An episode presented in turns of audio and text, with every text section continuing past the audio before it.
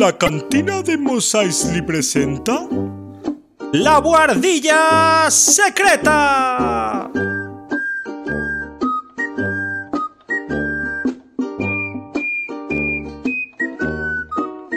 Un podcast para gente del Imperio y también de la Alianza Rebelde. Dejadlo todo y subíos a nuestra nave, porque en unos segundos arrancamos. Hola, buenas, ¿qué tal? ¿Cómo estáis? Bienvenidos a nuestra guardilla, la guardilla secreta. Programa número 12 ya. Madre mía. Muchas gracias por seguir por ahí, muchas gracias por darnos vuestro feedback y muchas gracias por escucharnos. Nos hace mucha ilusión seguir creciendo con, con, todos y todas vosotras. Y aquí estamos de nuevo en otro programa que creo que os va a gustar un montón. Como siempre, para no hablar tanto yo, siempre tengo por aquí a un amigo y compañero que ha venido a disfrutar y a pasárselo bien también con nosotros. Pues sin más, os presento a alguien que ya conocéis, que es nuestro amigo Albert, que ya está por aquí. Hola Albert, ¿cómo estás? Hola, ¿qué tal? Hola a todos. programa para mí muy, muy, muy especial. ¿Sí? Manel. Sí, sí, sí. Quiero decir que vamos a hablar de un tema muy interesante, pero les voy a poner una pista a la gente, ¿no? Para que entren en harina, a ver si saben de qué tema hablamos, Albert.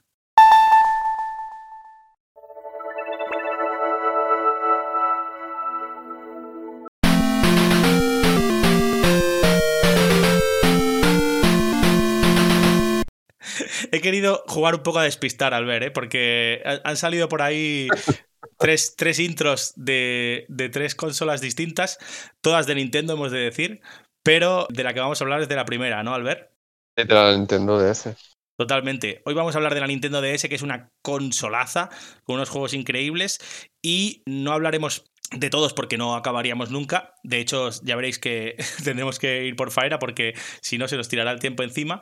Pero sí que vamos a hablar de joyas exclusivas que podéis jugar en la Nintendo DS y que no, no solo que podáis jugar, sino que deberíais jugar antes de morir. O sea que ya estáis tardando en, en escucharnos. Aquí, Manel, mercadotecnia, ¿eh? Lo de antes de morir.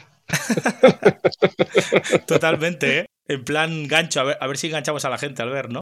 Por supuesto. Pues, eh, Quiero decir algo, es que yo, bueno, cuando salió la consola, ¿de qué año es? ¿2005? ¿4? Tal vez. yo creo que la consola es de 2005, sí. 2005. Yo era muy, muy, muy Sony. Sí creo que durante aquella época escogí antes la, la PSP que la Nintendo DS. He tenido las dos. Pero ostras, ha sido con el tiempo, ¿no? Que, que bueno, cada vez Nintendo ha sido más, más importante, ¿no? Con la Switch sobre todo. Y he ido un poco revisitando el catálogo de la DS y Manel tiene un catálogo, la DS. Brutal, ¿eh? Que no te lo acabas. Bueno, mira, Tenía razón, tenía razón porque eh, finales de 2004 es Estados Unidos y Japón y principios de 2005... ¿En Europa? Europa, sí, sí.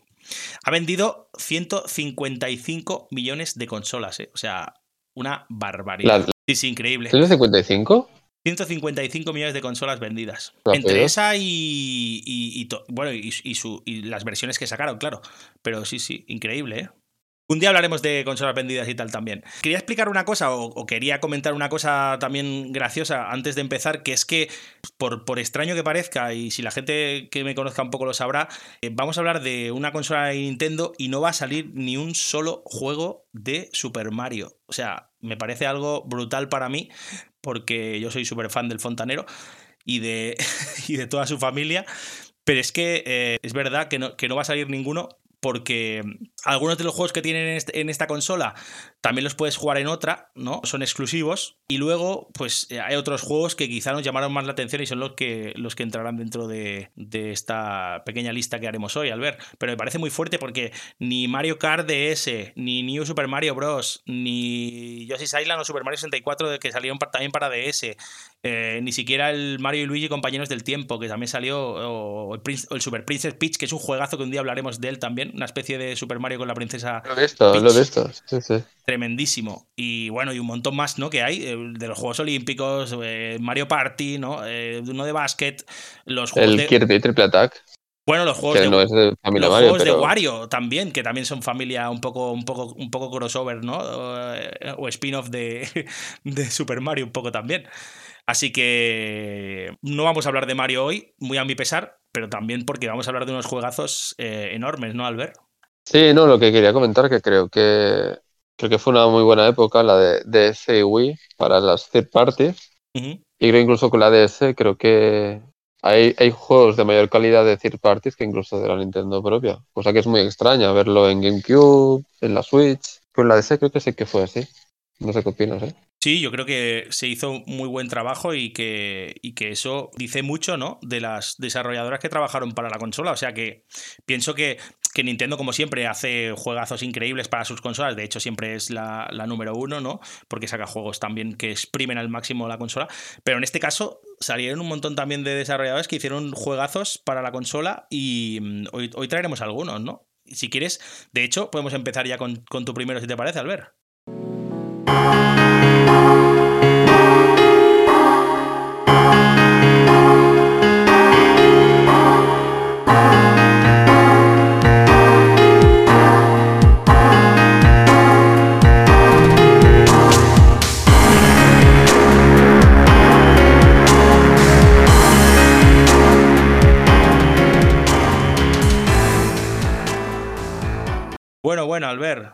Empezamos a lo indie. Bueno, es. Sí, bueno, a ver, el presupuesto no era el más abultado, ¿no? Pero sí, para hablar de, de Another Code. Y tú y yo tenemos que hablar más también de, de quiénes son sus desarrolladores, como son Think. Sí, Think. Que en paz descanse, ¿no? Podemos decir. Que, que, en paz descanse, que en paz descanse. Bueno, creo que algunos de sus integrantes después han hecho algún otro juego, he mirado por ahí, pero sí, sí. Creo que duraron nada, dos telediarios, porque creo que no vendían ninguno de sus juegos. Y mira que, por ejemplo, este mismo, el, el Another Code, que yo me lo compré cuando, no sé cuántos años tendría, pero 12, 13 años tendría. Y no sé por qué, mira, fue uno de los primeros juegos que me compré. El Super Mario 64 la DS, que antes lo has mencionado. Sí. Que es un muy buen juego. Y después también fue este Another Code. Y la verdad es que ya hace tiempo que me lo pude jugar, me lo pude pasar. Y la verdad es que me encantó. Es muy bueno. Dinos a ver por qué has elegido este juego, para empezar. pues, no sé, a lo mejor por factor nostalgia, porque quería hablar un poco de Think. Y sobre todo porque siempre está bien hablar de, novelas gráficas, como este Another Code, que bueno, salió en el 2005 y sí que está hecho por Think, pero está patrocinado y distribuido por, por Nintendo. Ahí tenemos la duda de quién tiene la propiedad intelectual, si Nintendo o está perdido por, por los anales del, copyright. Claro, yo creo que a lo mejor eh, eh, Think podía ser una. Es que por lo que está, por lo que estaba viendo y tal, no sé si, en aquella época sería una, una second party de, de, Nintendo. Sí, es decir, una, más desarrollo para Nintendo. Para Wii, para. He visto, he visto que había hecho anteriormente algo para Play 2, pero creo que en algún momento eh, Nintendo haría algún contrato con ella y desarrolló simplemente para, para Nintendo DS y Wii, ¿no? Y ahí acabó su historieta. Sí, a lo mejor fue como el caso de HAL Laboratory, que estaban en la bancarrota, que son los que hacen Kirby y en su mm. momento hacían Smash Bros. Y que Nintendo lo salvó de la bancarrota y, entonces a partir de ahí hicieron contrato a permanencia para nada más distribuir en, consolas Nintendo. Podría ser. ¿Por qué Another Code? A ver, varios motivos. Uh, uno de ellos sería en cuanto al tema, tema trama, ¿no? Que es algo como trama y narrativa, que en un tipo o en un juego de este tipo, como es una novela gráfica, es tal vez lo más importante. ¿sí? El estilo artístico me flipa. Y a ti te tiene que flipar, por el siguiente juego que hablaremos. Brutal. Y la música es brutal. ¿Sí? El uso. Aprovechan el uso de, la doble pantalla para algunos puzzles. El uso del, micrófono también se utiliza, sobre todo en, en un puzzle, si no recuerdo mal, donde hay como un candelabro si no me equivoco. Y eh, el uso del stylus también. Eh, el tema de los protagonistas, Ashley, es una muy buena protagonista, sobre todo creo que a mí yo me quedo más con su compañero fantasma, ¿no? y la acompaña en esa isla en la cual el, la sinopsis sería, ¿no? Que su padre muerto, ¿no? Le envía como cierto mensaje. Sí. Y hay un cierto misterio en el cual se descubrirá en cierta isla. Toda la muerte del padre, etcétera. Uy, sí, eh, empieza la historia con el tema del padre así, ¿no? Y una cosa un poco así extraña, ¿no?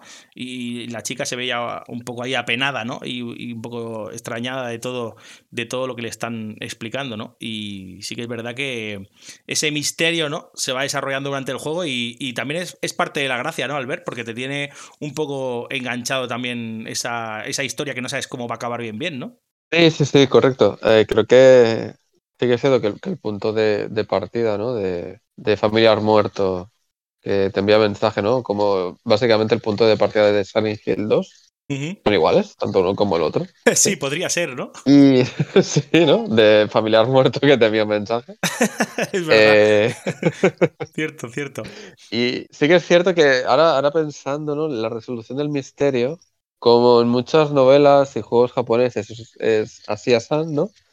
Pero bueno, a veces uno es de la opinión que, que lo más importante es el misterio, ¿no? Cómo, cómo te atrapa y después el tema de la gestión y resolución de puzzles, que a lo mejor es de lo más importante y de lo mejor que tiene el juego, que además es muy variado, de diferente dificultad y el uso particular de la DS. Entonces, más hablando de, de Cigno, que después desarrolló otras novelas gráficas, ¿sí? Sí.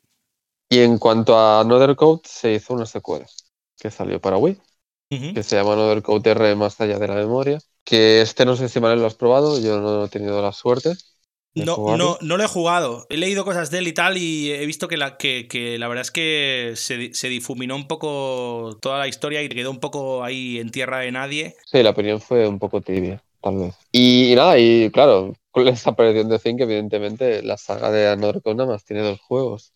Claro. Y algo que a lo mejor tú no sabías, ¿vale? Pero a lo mejor ya lo hablaremos después, pero está ambientada en el mismo mundo que Hotel Dusk. Hostia. Curioso. Bueno, creo que más bien es una curiosidad, ¿no?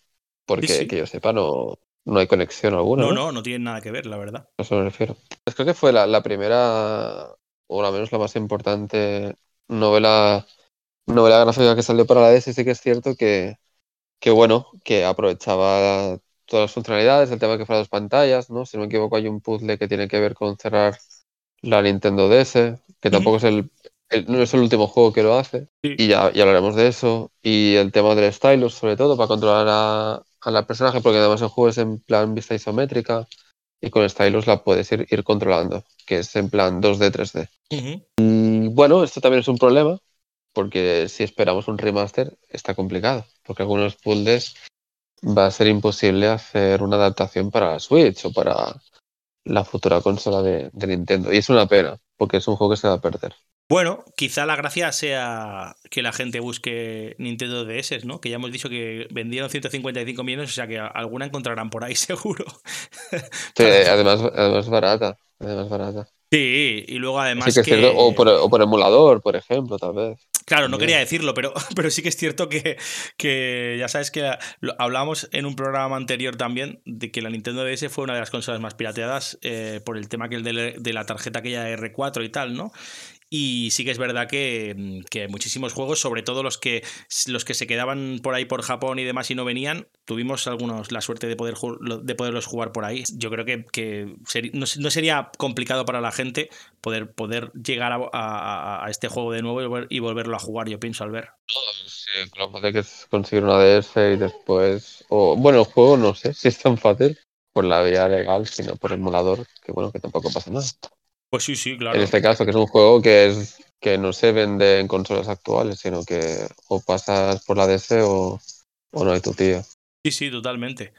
La verdad es que eh, la, la, he visto que las críticas eh, fueron increíbles porque aparecían notas muy altas, a, a, alrededor del 9 y para arriba al ver. Me parece que es un juego que, que tiene muy, muy buena crítica, ¿no? Sí, pero que no. Que, que al final el que trascendió de Zing no fue precisamente este. Claro. No sé si por salir muy temprano, ¿no? Creo que, bueno, yo fue mi segundo juego. Debería ser ir en la primera jornada o poco sí, después. Sí, de hecho lo decían, que era, era de los primeros juegos que sacaron con la, con la consola. No sé si en el mismo lanzamiento, pero, pero muy cerca del lanzamiento. Y además, sí, no sé, a lo mejor se... y, y, además eso, que, que mm, es, es, un juego que como, como hemos hablado otras veces, ¿no? Eh, son juegos súper buenos o, o, muy buenos o que tienen muy buena crítica, pero que luego no venden lo que, lo que debería, ¿no? Porque quizá pues no, no llegan a todos los públicos o, o, son de un género muy particular, ¿no? Pero... Es, es que ser una aventura gráfica, man, porque... Claro, por eso. Y después a lo mejor han sido muy conocidos por vía emulación, pero no vendieron. Sí, es lo que pasa a veces, Albert, lo que te decía también, eso, que a veces hay juegos muy, muy buenos que por, por ser de un género muy concreto, ¿no? O, o, llegar a un público muy concreto, pues a veces no venden todo lo que deberían y pasa luego después, pues que desarrolladoras como esta, ¿no? Como Think, pues se quedan un poco en bancarrota por culpa de esto, ¿no? Por desgracia, porque, porque son artistas, la verdad, ¿eh? Para mí, pero sí que pasan... Yo no entiendo por qué Nintendo no, no les salvó ni a estos, ni a Alpha Dream, que fueron los de Mario y Luigi, tampoco los salvaron de la bancarrota. A veces... No entiendo son cosas también de, bueno, empresariales, supongo, ¿no? Que ahí ya entran números y dinero y demás, pero sí que es verdad sí. que, que, seguramente absorberían un montón de, de, de, personas para sus equipos porque, porque son gente que sabían hacer cosas brutales al ver. Sí, hombre, que seguramente que han encontrado trabajo en otros sitios, pero... Mm, incluso en Nintendo, ¿eh? Bueno, mira, mira lo que te digo. sí, puede ser, puede ser. Puede ser, pero bueno, no es eso que también se pierden las, las IPs o que no se vuelvan a sacar provecho porque no vendieron bien y es una pena. Sí, sí, una pena. Pues bueno. si quieres, segui siguiendo un poco con Think y con esta desarrolladora que hablaba Albert, yo os voy a traer otro juego que hicieron esta, esta gente que está brutal y está considerado como uno de los mejores juegos también para, para esta plataforma que es Nintendo DS. Así que os pongo un cachito y hablamos de él ahora.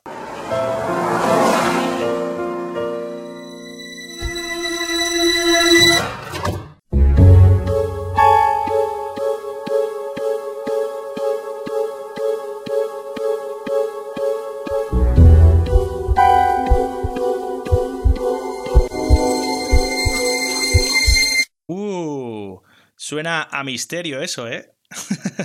La música es espectacular. brutal, brutal. Brutal, brutal.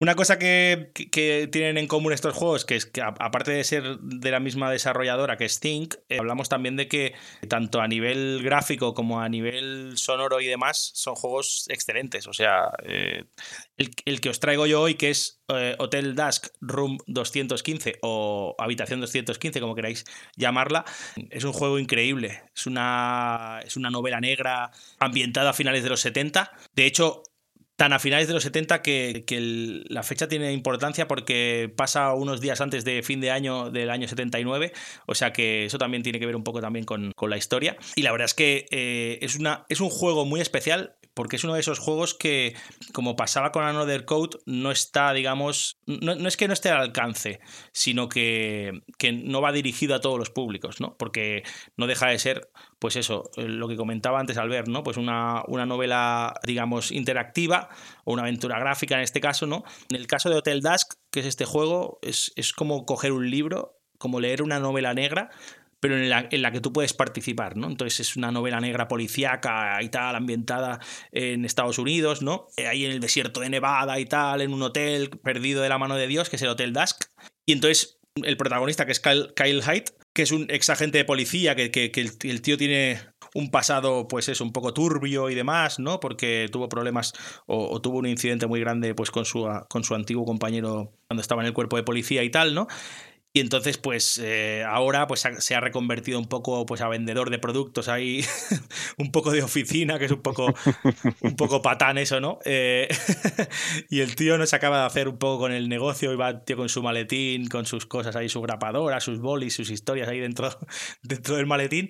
Y, y todo, todo empieza en ese hotel, ¿no? Entonces, pues eh, es increíble, primero porque la verdad es que os, os diré un poco por encima, eh, digamos, los pros y los contras de este juego.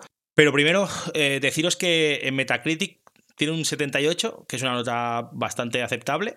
Y después tiene mejor nota todavía por parte de la gente. O sea, la gente lo puntuó mejor de lo que la puntuó Metacritic. Y la gente llegó hasta un 85, incluso con más, con más puntuaciones por parte de la gente que por parte de los medios especializados. Tiene eh, menos nota que, que, perdón, que te sí, das, sí. perdón, que Another Code, ¿no? Sí, tiene menos nota que, que Another bueno. Code y, y, por parte de la, de la gente tiene mejor nota, o sea que eh, increíble. O sea, es, es que este fue el famoso. Sí, sí. Yo creo que las, me parece que las puntuaciones son correctas. ¿eh? Para mí es un juego de notable alto, aunque no llega al excelente, pero tampoco baja de ahí. O sea que yo creo que, que eh, está bien puntuado. ¿eh? Y luego después lo que sí, lo que sí que me parece es que es un juego difícil de comparar con otros al ver, ¿no? No sé si estarás de acuerdo conmigo, pero es una. La propuesta es tan original, ¿no? Eh, y tan concreta que a veces se, hace complicado buscar una comparación, ¿no, Albert? Sí, creo que intentar emular, ¿no? Como si fuera literalmente una, una novela, ¿no? Porque además creo que se juega con, con la DS como si fuera un libro. Sí, literal. se juega con la DS en vertical, sí, sí. Sí, no, no, sé, no sabía compararlo con, sí, bueno, con su, su homogéneo, ¿no? Que sería Another Code, de la misma compañía, pero mejor con ningún otro juego.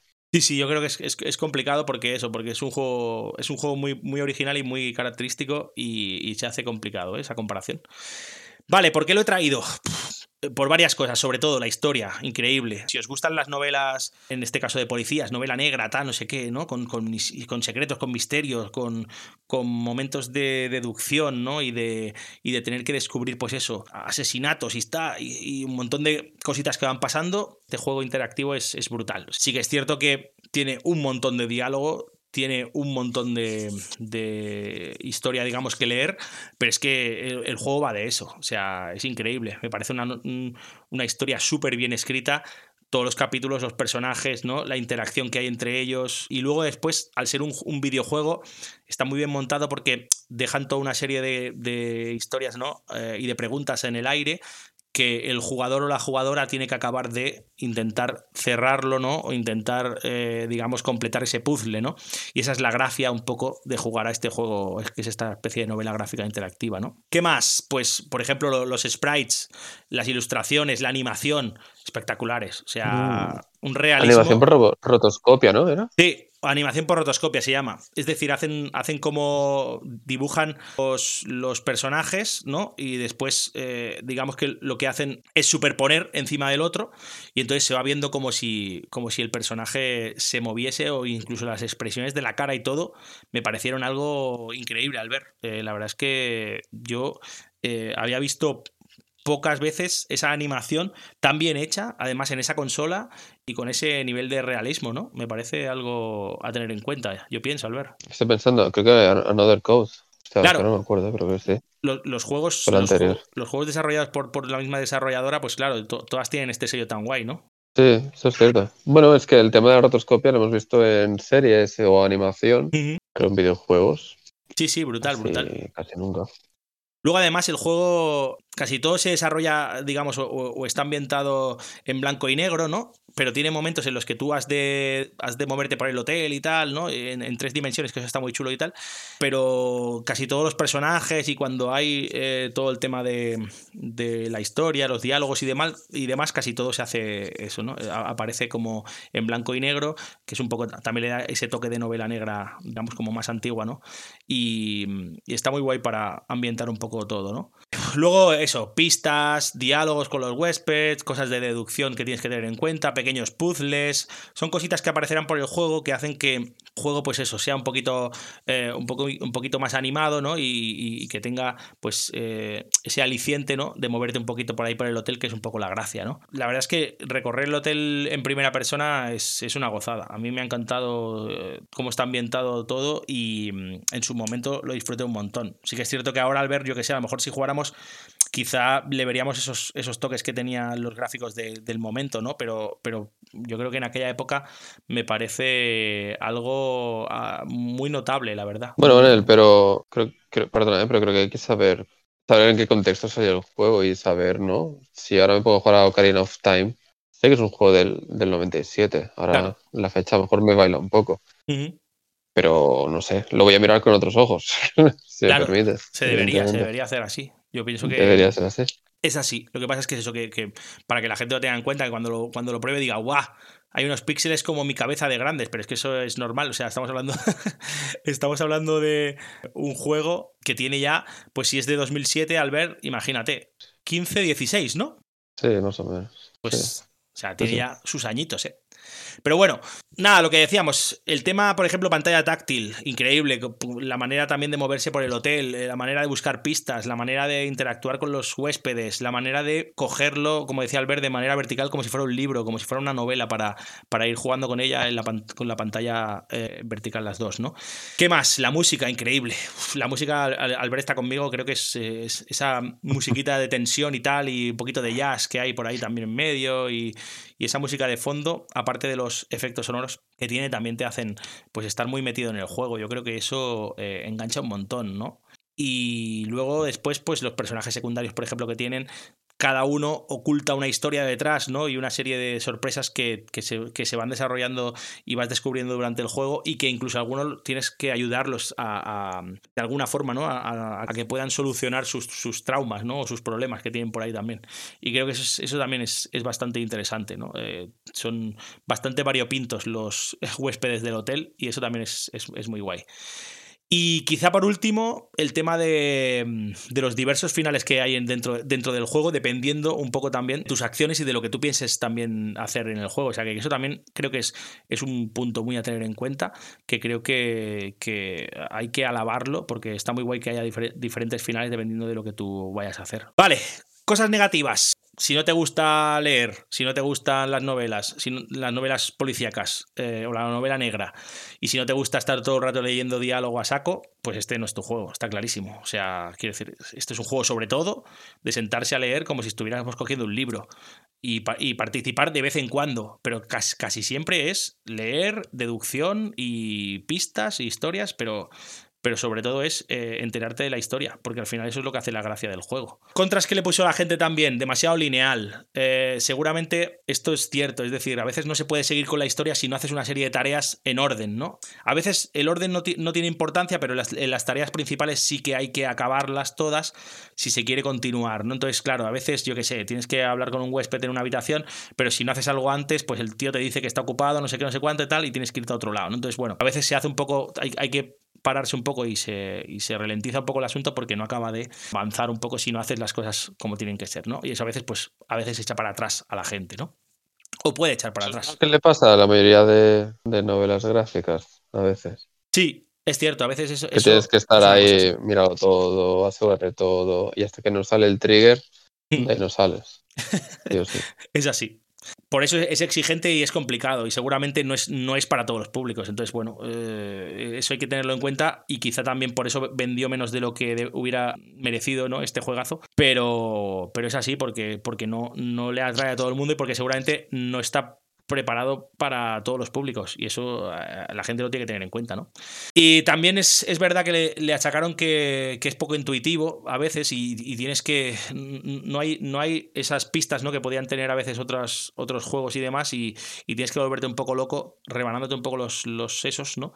Para intentar eh, descubrir qué es lo que le falta o, cómo continuar a veces, ¿no? Y a veces se para un momento el juego ahí y es tedioso en algunos momentos. Y luego después tampoco tiene cortes de voz ni efectos sonoros importantes ¿no? Entonces eso hace también que, se pueda perder un poco la inmersión en el juego, quizás, ¿no? Como notas un poco así eh, negativas, ¿no? Que podríamos poner, pero sí que es cierto que, estas cosas le pasan y que aunque lo bueno está por encima de lo malo, está claro, por eso lo hemos traído, sí que es verdad que, estas cosillas pues a veces eh, se, podrían pulir o se podrían haber pulido un poquito más, ¿no? Eh, nada, para acabar de deciros que tiene una secuela muy chula que se llama Last Window, el secreto de Cave West, que es tres años más tarde de este, en 2010, y que en este caso sí mejora todo lo que hemos hablado, todos estos fallitos y tal, los mejora este juego, esta secuela que sacaron, ¿no?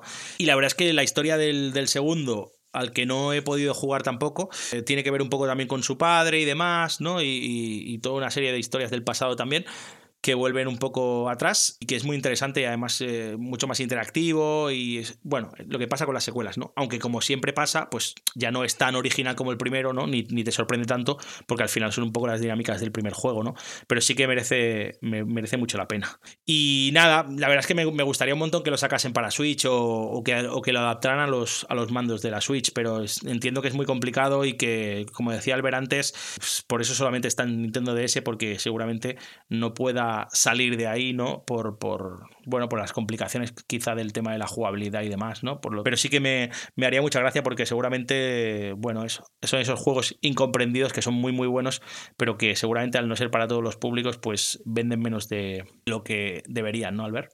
Sí, lo bueno, lo que te lo que refería sobre el tema de hacer un remaster, pues, pues complicado. Incluso estaba pensando ahora que ni tan siquiera para la 3DS. Porque hay puzzles que con la familia 2DS no se podrían hacer, por ejemplo. Eso es cierto. ¿No? Si me equivoco.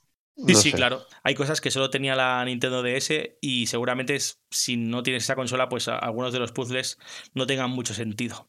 Pero bueno, también podéis hacer como hemos dicho antes eh, y, poderlo jugar si queréis en la, en la Nintendo DS y encontrar una por ahí que os guste. Así que nada, Hotel Dusk, Room 215, mm, recomendadísimo. Albert, ¿vamos con tu siguiente o qué? Venga. Durante la ausencia de Axel, es Roxas quien le toca vigilar a Shion en las misiones, hasta que en una de ellas consigue convocar la llave espada. Un día reciben la noticia de que todos los miembros enviados al Castillo del Olvido han caído, y no saben nada de ellos, pero tras varias semanas, Axel aparece y vuelve, aunque al mismo tiempo Shion desaparece también por días, ya no puede usar la llave espada, al parecer, en el castillo, Naminé escapó, o se esconde en alguna parte de él. Shion, tras varias misiones junto con Roxas, recuerda de alguna manera cómo volver a invocar la llave espada. La verdad es que traemos un juego cuya historia tiene tela. Eh, creo que a veces incluso da dolor de cabeza. Primero de todo, me gustaría agradecer a The Evil Project que, es un youtuber también muy, muy conocido, porque hemos utilizado un pequeño corte de la historia de, este juego que es Kingdom Hearts, ¿no, Albert? Sí, sí. Eh, bueno, más concretamente del. Porque hay dos que salieron para la DS. Y creo que el mejor de los dos y el más especial, que es el 358 barra 2 Days, que también el nombre se las trae, ¿eh? Como sí, sí. Se las trae totalmente. Así que gracias a, a, Devil Project por, por, por, este cachito que tan guay que explica un, poco la historia del juego y que está muy currado. Eh, pero la verdad es que yo creo que ni, habiendo visto el vídeo y, jugado al juego y tal al ver, me acaba de quedar muy clara la historia, la verdad. Debería volverlos a repasar, porque la verdad es que la saga en general tiene un problema y es que empieza siendo muy sencillo y a cada juego, ¿no? Y entre el 2 y el 3 es un despiporre y es, es muy, muy, muy complicado, porque además el problema que no sé qué le pasa a esta empresa, Square Enix, que te saca, es decir, cada juego es canon y cada juego que te ha sacado en móviles, sí, en móviles hay como 3, 4 juegos en móviles, en la DS te saca 2, en la 3 te saca uno, en PSP te saca otro, en la Play 2 hay dos, es decir, te saca juegos para todos los sistemas que existan, además exclusivos, de cada uno de estos sistemas.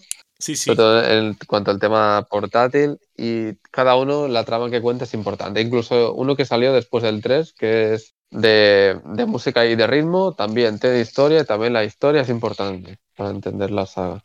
Madre mía. no tiene sentido. ¿Este juego está hecho por Square Enix también, Albert? Sí, bueno, con colaboración de Han, que supongo que estará la, los que aportan los trabajadores o la mano de obra y después Square Enix es la figura de Tetsuya Nomura, Nojima, que siempre ha sido guionista, etcétera. Un poco como hace Dragon Quest, que desde hace tiempo tienen como un grupo que es Armored Core, si no me equivoco, que son quienes gestionan los proyectos, pero después la fuerza de trabajo, ¿no? La fuerza de trabajo no es de Square, sino que subcontratan a, a, otros. Entonces, 358 grados, ¿sí? Sí. ¿Por qué? Porque, o porque a mí a mí sé que me gusta, sé que que he sido muy fan de la saga, entonces a lo mejor tengo otro punto de vista, no demasiado crítico, pero para mí es un muy buen juego. ¿Por qué?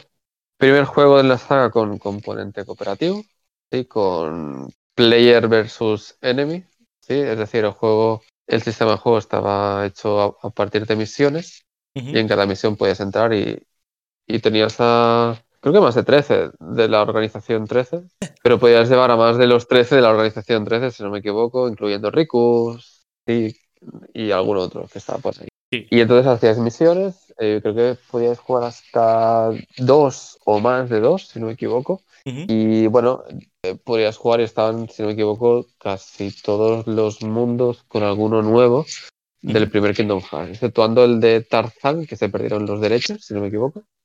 Y desde el primer juego nos ha vuelto a repetir ese mundo. Y bueno, bastante, bastante bien, bien implementado. Después, el tema del guion y la narrativa. Bastante bueno, bastante, tiene buenos personajes. Eh, le pasa lo habitual en la saga, que es inicio espectacular, interludio muy bueno y final espectacular. Pero el problema es que estas partes intermedias sí que es cierto que el guion, el ritmo es como muy, muy lento. Pero eso le pasa a todos los juegos de la saga. Que a eso es cierto que ahí tiene un pequeño problema. No, no está todo el rato eh, en alto, que es decir, ¿no? Que hay un momento que hace un pico para abajo. En absoluto. ¿Y tiene, que, ¿tiene que ver con los, ah. con los escenarios al ver? ¿O, o, no, o tiene que ver con que, hmm. con que el guion eh, hace subidas y bajadas? que tiene que ver también con los, con los escenarios, porque lo que hace la saga es. En el, en el 358 no, ahora, ahora entraré, pero en todos los juegos de la saga es mundos de Disney, ¿sí? Sí. Y cuando entras en un mundo de Disney, se, te cuentan su propia historia dentro del mundo de Disney. Pero lo que es el guion general de la saga, ¿no? Sí. Sobre todo se desarrolla en aquellos escenarios que son únicos y exclusivos de Kingdom Hearts. Eh, yo sé. Del Destino, a Villa Crepúsculo.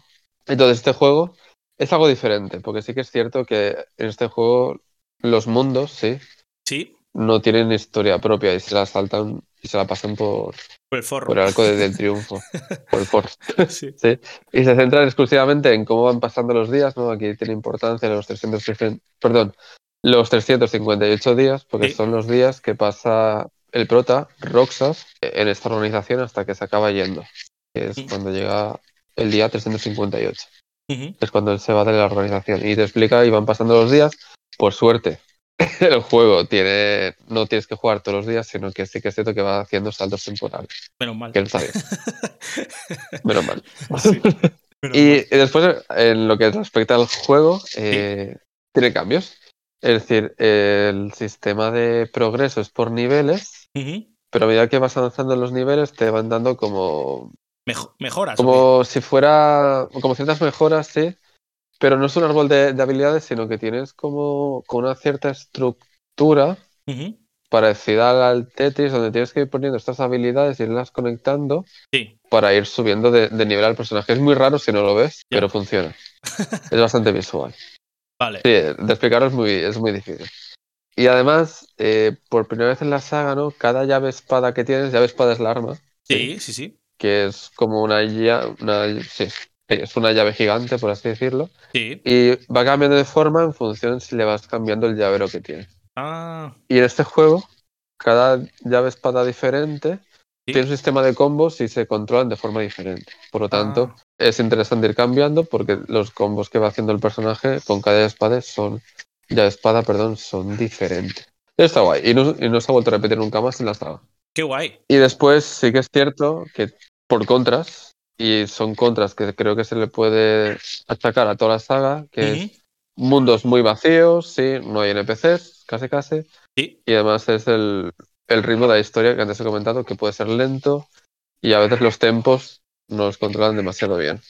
Te iba a decir eso, si, también podía, si podías, eh, como has dicho antes que era cooperativo y demás, lo que no sé es si puedes jugar con alguien más, eh, los dos con... Puedes jugar lo bueno que tienes es que como son por misiones... Los dos. Claro, lo jugué con, una, con un amigo y creo que te funcionaba con un único cartucho. Ah, qué guay. Quiero recordar, no sé si hacía falta los dos cartuchos, ¿eh? pero a lo mejor ahora me equivoco, pero a lo mejor mi amigo tenía la consola pirata y se lo había descargado. Todo puede ser. ¿Sí?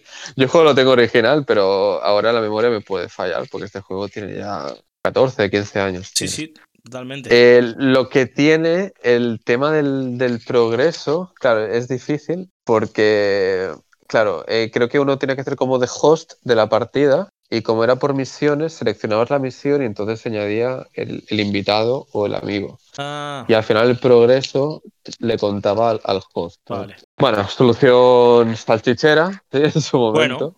Sobre todo por el tema del, progreso, entiendo. Para salir un poco del paso, ¿no? Sí, sí, sí. Después ha habido otros juegos que esto lo han hecho mucho mejor, como el que juego que te, gusta tanto, como el Resident Evil 5, ¿no? ¿Te acuerdas? Juegazo. para mí es un juegazo, para ti no, pero para mí sí. No entraremos ahí otra vez, al ver. no, no entrar. Entonces, eh, hablando más en cuanto a secuelas o remaster y todo el rollo, bueno, secuelas mil y una.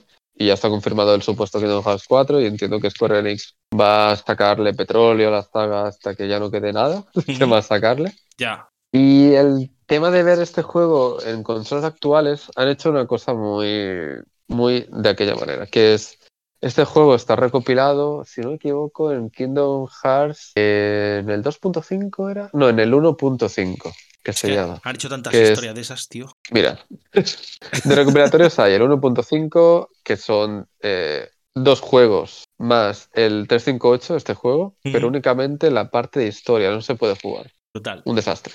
Y después en el 2.5 hicieron lo mismo con el Recoded, que era el DDS, Mm. y después otros recopilatorios que han hecho, que es un, bueno, es igual, es un- pifosti. Entonces este juego no se puede jugar en consolas actuales. Nada más se pueden ver, pues nada, lo- los vídeos y la historia Qué que guay. tiene el juego. un sentido. Sí, sí, es fantástico. Entonces, claro, lo interesante sería hacer un, un remake, visto lo visto, Claro. que podría ser. No lo descarto.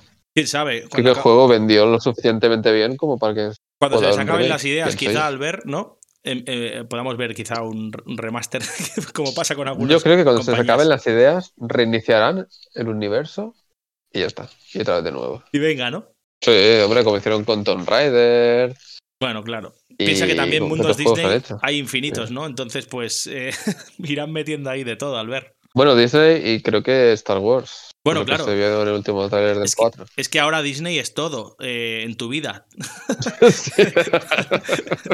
Ha comprado todo. Ten cuidado que no haya comprado también podía tu comprar, casa. Te podía comprar el podcast, Manel. Sí. A ver. No, está bien. Quiero decir, lo, lo que no, lo que no se veía muy claro, Albert, que, que te quería preguntar ya para acabar, es si aprovecha al 100% la Nintendo DS el tema del stylus, la pantalla y tal, o no, o, o no al 100%. ¿Tú cómo...? No, no, no, eso que va. ¿No? Es uno de esos juegos que la, que la segunda pantalla o la pantalla táctil es para ver el mapa, Ah, para gestionar el tema de los niveles y ya está. Que va. Una pena, ¿no? Porque quizá podían, haber- podían haberle sacado mucho más jugo, ¿no? También incluso para el tema de armamento, ¿no? Sí, bueno, por su parte, más sencillo que vamos a un remaster, ¿no? Sí, Eh, pero qué va, 0-0, no lo aprovecha para nada. Pues lástima, porque se podían haber quedado ahí como. Bueno, quizá, quizá eso los hubiera encumbrado todavía más. Aunque, bueno, el, el juego no tiene malas críticas. a- a- ya te digo que está alrededor del 8,5-9 en casi toda, en casi todos los medios especializados y tal. Y después en, en Metacritic está, tiene un 75, que no está mal. Y por parte de la, del público, un 83, o sea que está eh, brutal. Es muy buen juego. Muy buen Sí, juego. sí. Si eres fan de la saga, te va a gustar. Claro, eso te iba a decir. Tienes que tener ese puntito también porque si no, no entiendes nada de la historia ni entiendes nada de nada. Pero bueno, sí que es verdad que, que merece la Eh, pena. recomendación, ¿eh? Por este no, ni- o sea, no se puede empezar. No. Imposible. no puedes empezar por este, no puedes. Mejor que no, por favor. si no, No, queréis, no, si no sacar espuma por la boca, eh, empezad por otro. Un día hablamos de los Kingdom Hearts, Albert, y así haces una lista de, de por dónde debería empezar la gente que empezara de cero, si te parece, ¿vale? Me lo podría decir ahora, pero me parece. Vale, así lo dejamos para, Sí. para que nos escuchen más adelante también, Albert. Dejamos ahí unos, unos easter eggs. Pequeñas. Me gusta, fantástico. Pues venga, va. ¿Seguimos con el, con el siguiente mío o qué, Albert? Dale. Profesor, estaba pensando en toda esa historia de la caja Elysia. El hecho de que quien la abra muera es todo un poco extraño, ¿no le parece? Ciertamente, pero lo hemos comprobado con nuestros propios ojos. Luke, la respuesta está en algún lugar y pienso encontrarla. Sí, profesor. La verdad es que estas voces a mí al ver me vuelven loquísimo. Porque me recuerdan un poco también a partir de los 20 para adelante que empecé a jugar a estos juegazos de la saga del profesor Layton, que es la saga que os traemos ahora, y la verdad es que me encanta. Me encanta porque es, porque es una saga a la que le tengo muchísimo cariño y porque creo que son juegazos eh, enormísimos. Hay cuatro para ¿Me matarías si te dijera que no he jugado a ninguno? Hostia, ¿de verdad? A ninguno, ¿eh? De verdad, a ninguno. Hostia, Albert, tío. Que lo siento, pero es que son nada más puzzles. El juego. Sí, es lo que te iba a decir. Si no te gustan los puzzles, eh, este juego quizás Sí no me es para gustan, ti, pero quiero algo más que puzzles. Hombre, está muy guay, la verdad. ¿eh? Yo recomiendo un montón, un montón, un montón la saga. Ahora, ahora quizá te convenza de por qué, Albert, ¿vale? Voy a intentar convencerte de por qué debes jugar a la saga del profesor Layton, ¿vale? Venga, dale. y sobre todo en Nintendo DS. Vale, esta saga va de 2008 a 2011 en Nintendo DS. Luego hay algunos juegos más también en 3DS e incluso en Switch que salieron hace poquito, que también llegaremos a ellos, ¿vale? Pero los cuatro de Nintendo DS son La Villa Misteriosa, que es el primero que salió, La Caja de Pandora, El Futuro Perdido y eh, La Llamada del Espectro. Esos cuatro juegos van de 2008 a 2011, es decir, un juego cada año. 2008, 2009, 10 y 11, ¿vale? La verdad es que es, una aventura gráfica y mezclada con puzzles, como decía Albert, a saco. Brutal, brutal. Si os gustan los puzzles, si os gustan la, lógica de los rompecabezas y tal, y, además os, gustan las historias eh, parecidas a las de. A, los mundos de fantasía también de, del estudio Ghibli y de algunos otros estudios también de animación que hay muy guays. Este juego lo tiene todo junto, o, esta saga de juegos lo tiene todo eh, también dentro, ¿no? Para medios especializados, ninguno de los juegos baja del 83, que yo creo que está súper bien. Y los usuarios, en este caso, también coinciden con, esas notas. O sea que está, yo creo, alrededor del notable alto en, todos, los, todos los juegos. Yo, eh, en mi opinión, también coincido con esto. Y pienso que, que la, la saga de juegos va mejorando con cada juego que se va haciendo hasta llegar al tercero, que es el de El futuro perdido, que yo creo que llega al culmen, es decir, mm, es un juego redondísimo en todo. De manera, ¿eh? el, el, que siempre he escuchado que es el mejor, bueno, los dos mejores es La Villa Misteriosa y El futuro perdido que es que he entendido que era el mejor de todos. Yo, yo, entiendo que la Villa Misteriosa es el primero y por lo tanto es el que te choca y el que te flipa, ¿no? Y el, con el que te enganchas y por lo tanto, aunque tiene un montón de cosillas también a mejorar, pues eh, ese hay, que decirlo porque al final es, el primero y, es, y es con el que, con el que empieza todo. Pero luego después yo creo que el futuro perdido es el, juego perfecto. O sea, lo tiene todo. Ahora, ahora, explicaremos también un poco por qué, pero, pero pienso que es que, como decía Albert, eh, el futuro perdido, que es el de 2010, es el juego de redondo. A partir de ahí, pues eso, la, el estancamiento ¿no? y la repetición de patrones pues se, van uniendo un poco también y al final pues eso acaba siendo juegos de puzzles y demás, ¿no? Aunque la historia siempre, siempre, siempre te sorprende, las historias del profesor Layton siempre te sorprenden, ¿no? Porque son muy chulas, están muy bien narradas y animadas, pero ah, pierde un poco la gracia ya y, la fórmula se va un poco diluyendo, ¿no? Pero bueno, la verdad es que esos tres primeros juegos eh, están en alto, en muy alto. ¿Por qué lo he traído? Primero, lo que os decía antes, las, historias, eh, brutal. O sea, te encuentras viviendo una aventura en cada uno de los juegos de Profesor Layton y a, cuál te gusta más. O sea, me parece increíble eh, cómo sacan eh, esas historias, esos guiones, ¿no? Cómo te sumergen en esa novela interactiva en la que puedes participar. O sea, me parece algo increíble, sublime. O sea, muy, muy, muy, muy, muy recomendable.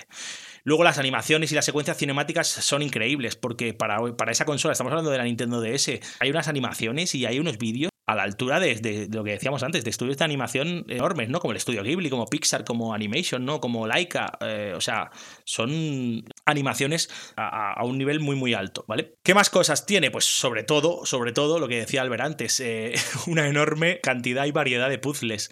O sea, estamos hablando de que empiezan por 120 que tiene el primero y va subiendo cada vez más. O sea, estamos alrededor de, ahora mismo a lo mejor de los 200 puzzles y tal por juego. O sea, que me parece una, una burrada enorme. Además tiene una cosa muy guay que es que cada semana te podías descargar un puzzle nuevo, gratuito, y podías jugar a ese puzzle. O sea que yo creo que eso alarga la duración del juego hasta el infinito, ¿no? O sea, pues es que es casi imposible. ¿Cada semana? Sí, sí, cada semana te podías descargar un juego distinto. Hay un puzzle distinto, perdón. O sea que es, increíble lo que. Lo que... con qué juego? ¿Con todos? Sí, sí, con todos. Tiene, tiene la, opción de poderse descargar un puzzle. Es increíble. Sí, sí, muy guay. La verdad es que eso, eso ya, te digo que hace, hace que, que, es imposible que puedas acabar todos esos puzzles, a no ser que estés fichando todas las semanas ahí acabando los puzzles. Manel, ¿era de los primeros juegos como servicio? Brutal. No, no, además es todo, gratuito, ¿eh? O sea, Albert no, no, tiene, no tiene mm, extra de, de, precio, o sea que eso está súper bien también, yo pienso. Sorprendido me hallo. Sí, sí, totalmente. ¿Qué más? Eh, las misiones y las acciones secundarias van variando con cada juego y le van dando como más aliciente a la jugabilidad también, ¿no? Los primeros son como más de historia principal, ¿no? Y tiene poquito secundario y, después pues se van sacando cositas, ¿no? Como trozos de puzzle que hay que encontrar por el camino, ¿no? Como cositas que, hay que rellenar, eh, eh, historias chorradillas, como un hámster al que hay que intentar que haga ejercicio para que adelgace, tonterías así, ¿no? Y después también, pues eso, piezas de un coche para que se mueva, tal, no sé qué. Bueno, cosillas que, que son graciosas y que hacen, pues eso, que te entretengas un poquillo más y no estés todo el rato pendiente única y exclusivamente de los puzzles, ¿no? ¿Qué más? Algo guay, la música es muy guay. La música es muy característica y es muy muy chula eh, dentro del juego y engancha muy bien.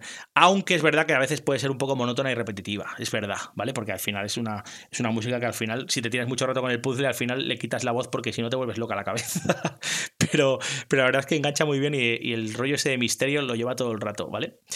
Y luego una cosa muy chula para jugar en Nintendo DS, que es que eh, la utilización del stylus, del, del lapicito pequeño, y de la pantalla táctil es muy, muy, muy grande y además es básica para disfrutar del juego. O sea, los puzzles aprovechan un montón el tema de la pantalla táctil y, aprovechan un montón el tema del, del, stylus. Se pueden tomar notas, se pueden encontrar pistas, hay también unas monedillas que puedes encontrar durante el camino también para que te hagan más fácil también después si te encallas en algún puzzle poder encontrar alguna pista o que te den alguna cosilla también para poderlo resolver. O sea que está muy guay en ese aspecto y es bastante interactivo y te lo pasas muy bien jugando, la verdad. Por contra, pues eh, la historia es increíble, Albert, pero, eh, pero es una pena que seamos simplemente meros espectadores, ¿no? Eh, ¿Eso qué quiere decir? Quiere decir que al final la historia es la que es y nosotros no podemos cambiarla con lo que hagamos, ¿sí? Podemos hacer que se desarrolle, ¿no? Somos como un poco facilitadores de esa historia, pero no hace que eso cambie de alguna forma, ¿no? Eso es un poco una contra que le, que le ponen siempre a los juegos de Profesor Layton, porque es verdad que es complicado hacer eso, ¿no? Porque tendrían que eh, grabar un montón de secuencias cinemáticas, ¿no? Que, que, son muy costosas y que, y que además tienen, eh, llevan mucho tiempo, ¿no? Y es verdad que a veces la historia es la que es, ¿no? Y tú vas desarrollando un poco eso hasta que llegas al final, ¿no? Pero bueno, yo eh, sí, que, sí que es una contra, ¿eh? pero, pero yo pienso que al final la historia es tan tan buena que me parece bien que al final nosotros, pues eso, vayamos descubriéndola durante, durante el juego. ¿eh? Pero bueno, eh, sí, que es, sí que es verdad que puede ser una, una contra para, para alguna gente. Más cosas, la manera de acceder a los puzzles, el tema de buscar pistas o de buscar monedas es un poco pesada y monótona. Al final te vuelves loco pulsando todo el rato la pantalla hasta que aparecen cosas por ahí, en algún árbol, en alguna farola, en algún personaje secundario, van saltando historias que te van eh, dando, ¿no? Pues esos ítems que te ayudan a, descubrir después un poco más la historia, ¿no? Y, y que te van ayudando también el tema de los puzzles.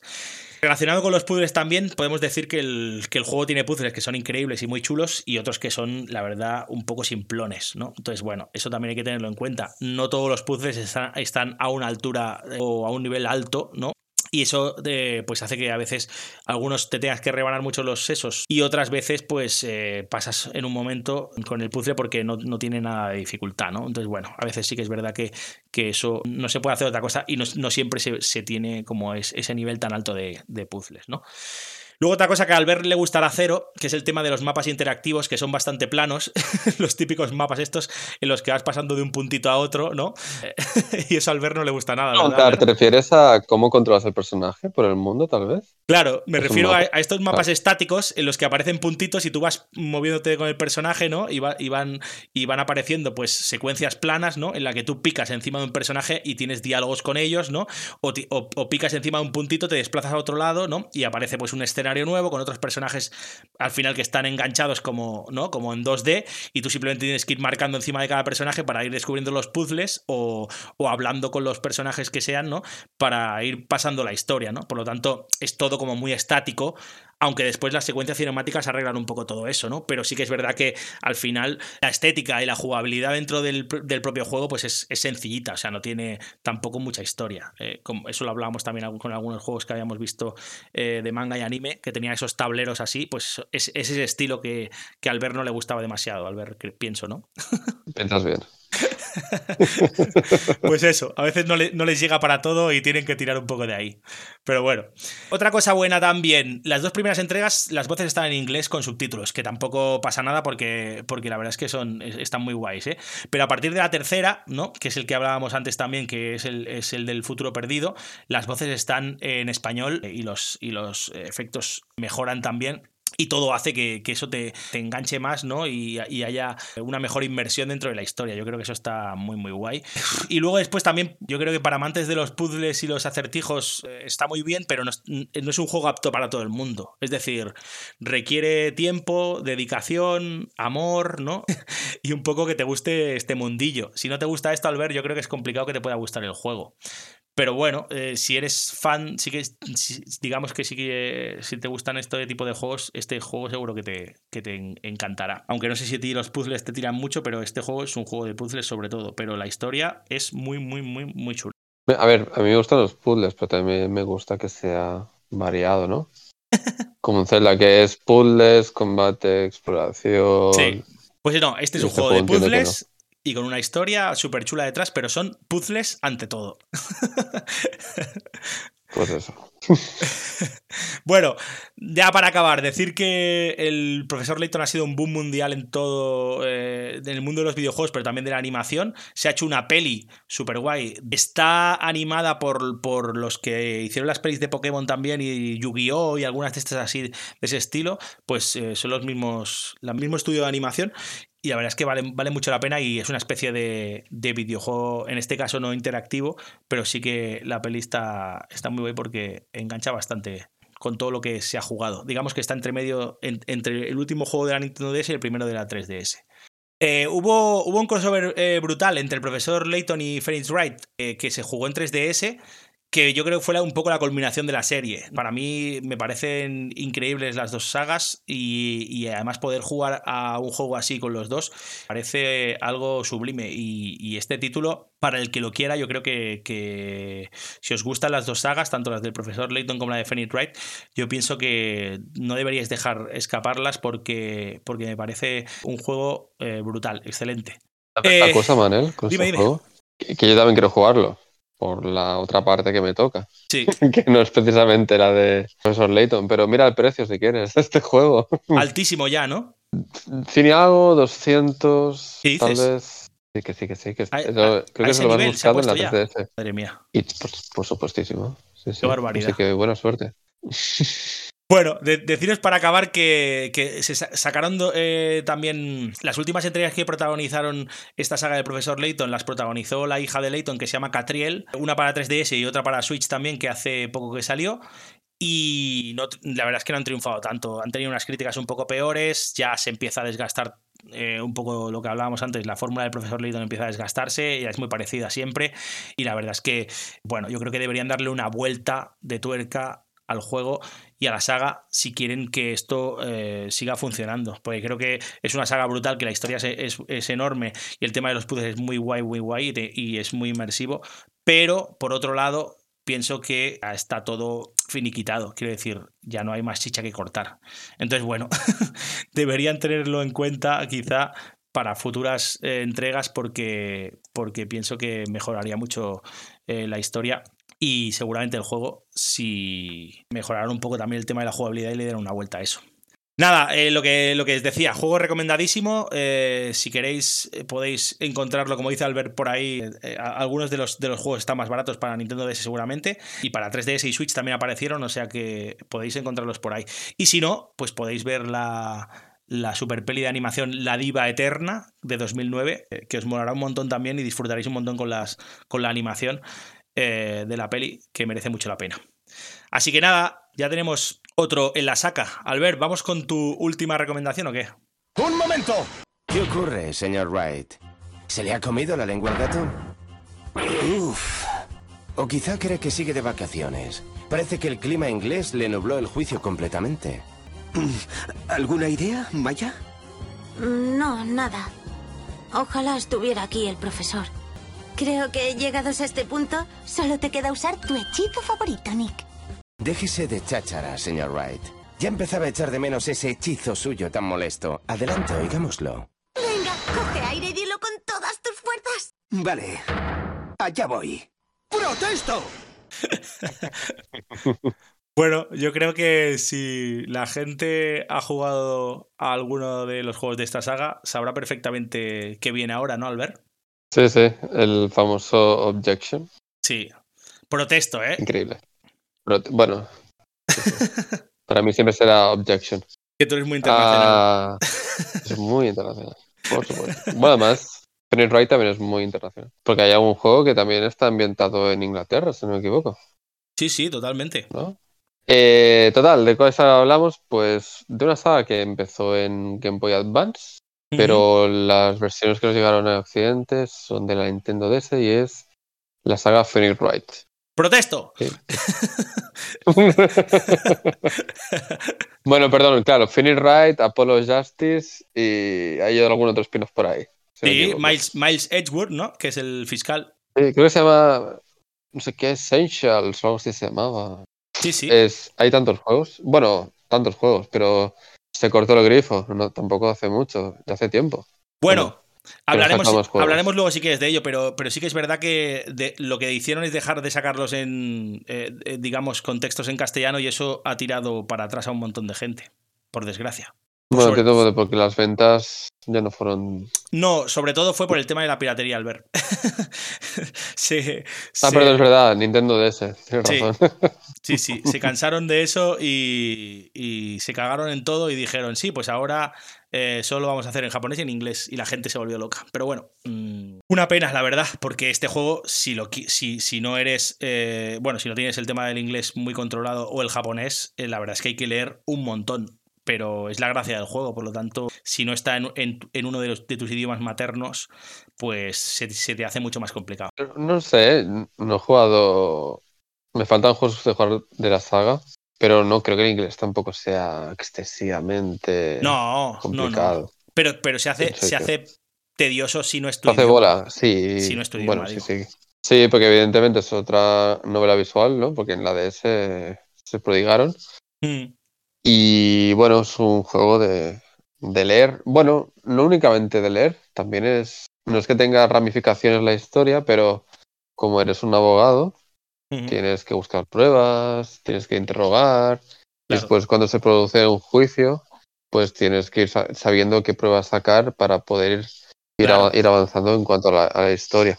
Claro, claro. Y al menos le da chicha y le da un poco más de variedad. Y para mí eso sería uno, uno de los pros, ¿no? Que sí que es cierto que, que cuando nos encontramos con una novela visual, a veces lo que falla más es la parte de, juego y al final mm, parece más un libro que un videojuego. Sí, sí, es que no, deja de ser una especie de, novela de, detectives, ¿no? Que eso está muy guay. A mí me, es, lo, es la gracia del juego y, a, a, mí es lo que más me enganchó, la verdad, al ver. Definite Right, la historia. Sí, sí, o sea, me parece, me parece es buena, es buena, ¿eh? Cada, capítulo es un, juicio distinto y, al final todos ellos se juntan de alguna forma, ¿no? Pero, pero si a mí me enganchó fue eh, precisamente por eso, por, por, tirarme, en vez de tirarme las horas por la noche leyendo un libro a veces también, pues iba combinando con eh, este tipo de, juegos también, los que hablábamos antes, ¿no? De Another Code, Hotel Dusk y tal, pues estos son de ese estilo, son de estilo de, de leer el caso, leer la historia, buscar pistas, o sea, eso es lo que me enganchaba más y yo soy súper fan de la serie porque, porque estos juegos eh, me encantaba meterme de lleno en, la historia que explicaban y, me parece muy guay, la verdad. Sí, a ver, ahora claro es el tema guion narrativo, ¿no? Que a lo mejor también es... Eh, sí, solamente está como el punto más fuerte y sé que es cierto que la narrativa se va estructurando en función de diferentes casos, pero sí que es cierto que, que tienen como una línea argumental continua. Entonces, el primer juego, al menos, el inicio es espectacular, ¿sí? Sí. Porque además, la primera, bueno, ¿es spoiler? Puedes decirlo, no pasa nada. Muere como su jefa, ¿sí? Además, creo que es con un trofeaco en la cabeza. Sí, eso pasa al principio del juego, o sea que no, no, no, desvelamos nada tampoco al ver. Pues nada, que la jefa de Phoenix es la primera víctima, ¿no? Y a partir de ahí se tiene que investigar y al final quien se acaba uniendo a Phoenix y que al final es como ese personaje secundario que siempre te acompaña es la hermana menor que se llama Maya y que tiene es bueno es un poco medium no sí es, la gracia que tiene que es un poco medium. Está, guay, es interesante está muy guay, El, primer, el, primer, caso creo que es como muy impactante y a partir de ahí pues la cosa va, va más no entonces a ver, cosas más de, la narrativa, ¿no? Es un juego muy, muy de la comedia, muy, muy japonés, con personajes muy estrambóticos. y incluso creo que una vez sale, es una paloma, ¿no? Si no me equivoco, a uno que interrogan.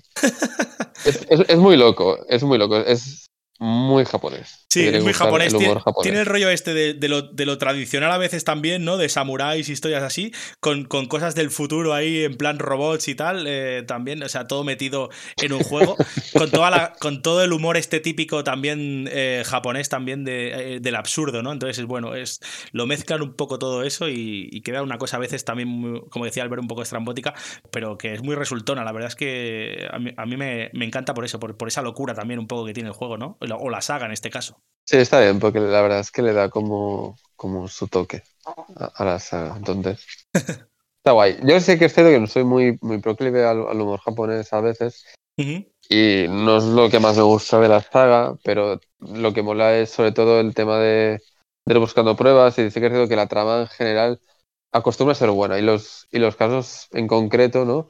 Siempre tienen como su plot twist o su pequeño giro de guion Sí, que sí, acaban sorprendiendo. Eso es lo Y guay. sobre ¿no? todo, si no me equivoco, el, el- siempre el más recomendado dentro de la saga es el Trials and Tribulations, Ujú. que es es el muy- tercero ahora, si no me Es equivoco. el, eh, ese es el cuarto, Albert. El cuarto, perdona.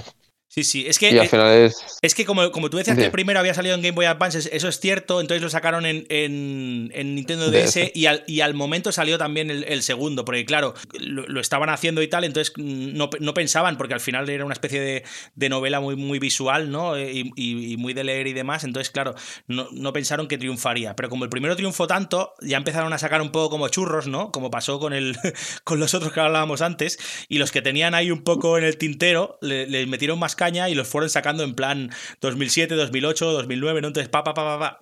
Todo, todo como muy seguido, ¿no?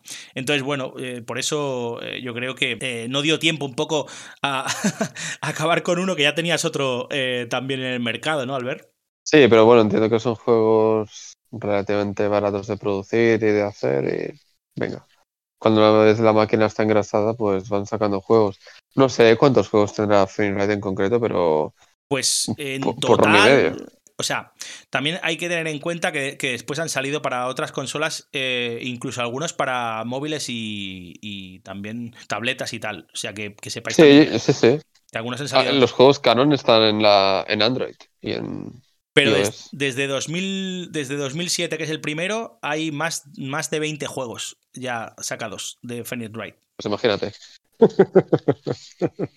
Pero sí, sí, la verdad es que es, es una Ah, barbaridad. Es una locura. Y bueno, el último que salió fue un remaster, que fue lo de The Great Ace Attorney, Mm, que es con un antepasado de, de Phoenix, si no me equivoco, Sí. en Inglaterra sí, sí. y en Japón.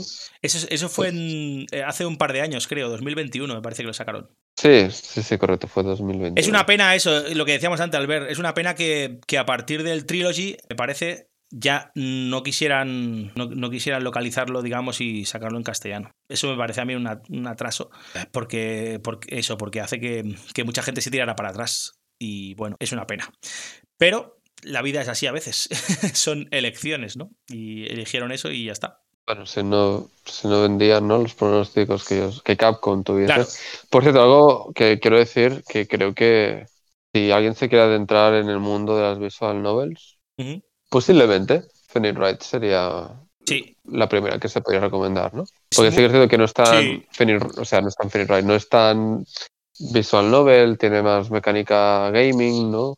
Que a lo Sí. mejor no se hace tan, tan pesado. Pero, pero hay mucho, tienes mucho que leer porque al final tienes que interrogar a todos los sospechosos, tienes que buscar pistas, tienes que enterarte de la historia y de lo que eh, en realidad pudo pasar y tal para, para un caso que parece perdido siempre eh, al principio de cada capítulo. El caso parece perdidísimo y, y parece que el culpable es siempre eh, el, que, el que la fiscalía, ¿no? Ha, digamos, detenido. Luego tú tienes que darle la vuelta a eso, ¿no? E intentar con las pruebas y con, y con los diálogos y los aportes de cada uno de los personajes que vas ahí preguntando, ¿no? O interrogando, pues intentar darle la vuelta al caso, ¿no? Entonces, bueno, es, es interesante por eso, porque, porque todos los casos tienen... Creo que la curva de dificultad está muy bien conseguida al ver y empiezan por algo, algunos casos más sencillitos y algunos últimos del final son muy, muy, muy complejos, ¿eh? la verdad. Tienes que tener en cuenta muchísimas cosas. Y bueno, hay guías también, ¿eh? hay que decirlo y tal, por si te encallas y demás, te puedes encontrar guías fácil por ahí. Pero bueno, no sería lo suyo. la verdad es que lo suyo sería intentar hacerlo sin guía. Digo para... Se puede, ¿eh? Digo lo suyo, lo suyo. Luego después que la gente haga lo que crea conveniente. Bueno, o sea, al final lo que, lo que más te interesa es la historia, ¿no? Sí, sí, sí, pero bueno, está, está, muy guay, ¿eh? yo lo recomiendo un montón. Lo que decía Albert, los personajes son súper chulos, los secundarios también son muy locos y muy guays. Y... Muy, muy, muy carismáticos. Sí, todos, todos. el fiscal, el, el, jefe de policía, los jueces que son una pasada, los, los, personajes también que te ayudan a ti, ¿no? los secundarios tuyos. Creo que, que la verdad es que merecen eh, mucho la pena y, todos tienen una historia también que a veces se va descubriendo cosillas de la historia que lo hacen también más, más entretenido, más humano, ¿no? Y también un poco eso, ¿no? Te, hace que te metas un poquito más también en, todo, ¿no? Y muchos manierismos que tienen los personajes, ¿no? Es muy, muy obra de teatro, ¿no? Muy, exagerados, muy... Sí, sí. Es todo como Por muy cierto, representativo. Que no lo he dicho, que además la bueno, me interesé y la vi, creo que está en Crunchyroll. Hay una serie de Phoenix Wright. Creo que lo pienso. Creo que hay, yo vi la que era con personas reales de hace tiempo, que además salió. Y no sé si hay alguna de anime. Te iba a decir que yo vi, yo vi, una peli bastante. Bueno, la, historia no está mal, pero bueno, los personajes, o sea, los actores y las actrices son reguleras, la verdad. pero. Bueno, es que la, historia no es el primer caso, si no me equivoco, de, Creo que sí. creo que sí. Pero la, la, historia, o sea, la peli en live action que se podría decir, ¿no? Eh, la verdad es que los actores y las actrices cuesta, ¿eh? Cuesta, la verdad. Pero la verdad es que la historia me, me, pareció chula. La verdad que no, no me parece que esté mal recreado, ¿eh? Aunque, aunque ya te digo que hubiera mejorado eso, las, actuaciones o las interpretaciones. Bueno, mm, dentro de los live actions que hay, man, sí. no es el peor, especialmente. Por eso, por eso. Lo vamos a dejar ahí, por eso. vale, me parece bien. Vale, genial, Albert. Pues nada, lo recomendamos 100% esta, esta saga también, ¿eh? 10 de 10, 10 de 10. Totalmente. Y eso puede jugar en consolas actuales.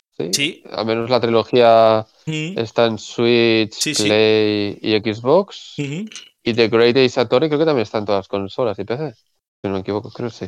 Sí, sí, y además puedes jugar al. Si tienes dinero y te quieres gastar el dinero, puedes jugar también a, a los juegos que sacaron para móviles, que todavía están disponibles, y incluso eso, si tienes mucho más dinero, pues puedes pillarte el que decía Albert de, que yo lo tengo, de 3DS, de Phoenix Wright contra el profesor Layton. ¿Tienes? Sí, claro, hombre. Dime dónde vives. Si soy, si soy fan de las dos sagas, ¿cómo no voy a tener ese juego, Albert? Hombre, me parecería. Bueno, a lo mejor te lo saltaste en su no, No, no, imposible. Además que está, está todo en castellano, voces, todo, no sé qué, y además es chulísimo. O sea, son juicios y puzzles juntos. O sea, es algo. Ya te digo, eh, ahí acabé con las dos sagas porque me pareció un colofón perfecto. Sí, sí, mm, recomendadísimo, Albert. Genial, pues venga, vamos por, ya por la última recomendación, por mi última recomendación, que volverá a ser otra vez una saga, pero vamos a hablar de la saga.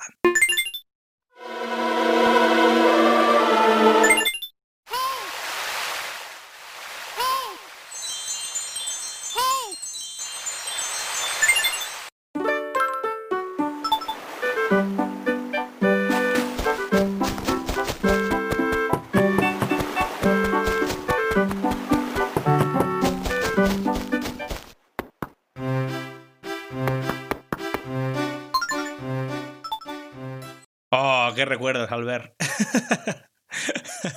Vamos a hablar de, dos juegazos enormísimos bueno. de Nintendo DS.